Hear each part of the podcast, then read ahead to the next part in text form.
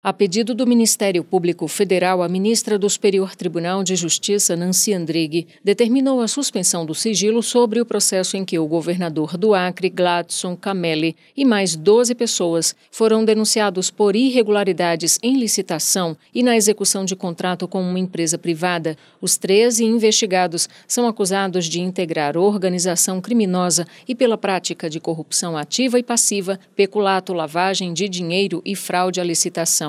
Iniciados em 2019, os ilícitos teriam causado prejuízos de quase 11 milhões e 700 mil reais aos cofres públicos, segundo a denúncia. Entre os outros denunciados estão a esposa e dois irmãos do governador, empresários, servidores públicos e pessoas que teriam agido como laranjas no esquema criminoso. Além da abertura de ação penal, o MPF pede que o governador Gladson Camelli seja afastado do cargo até o fim da instrução criminal e que todos eles sejam impedidos de deixar o país sem autorização judicial. A ministra Nancy Andrighi é relatora do processo no STJ, Tribunal Competente para julgar governadores por crimes comuns e informou que o caso será analisado em momento oportuno, sem data definida. Na mesma decisão na qual suspendeu o sigilo, a relatora autorizou o compartilhamento de informações e provas que integram a denúncia com a Polícia Federal, a Controladoria Geral da União no Acre, o Ministério Público Estadual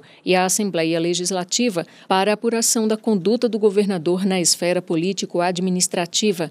Quanto ao levantamento do sigilo, Nancy Andrighi ponderou que, tendo sido concluídas as investigações da fase pré-processual e oferecida a denúncia ao STJ, não há mais razão para impedir a publicidade sobre os fatos em apuração. Em relação aos pedidos de compartilhamento, a ministra observou que essa pretensão encontra respaldo na lei das organizações criminosas e nas convenções de Palermo e de Mérida.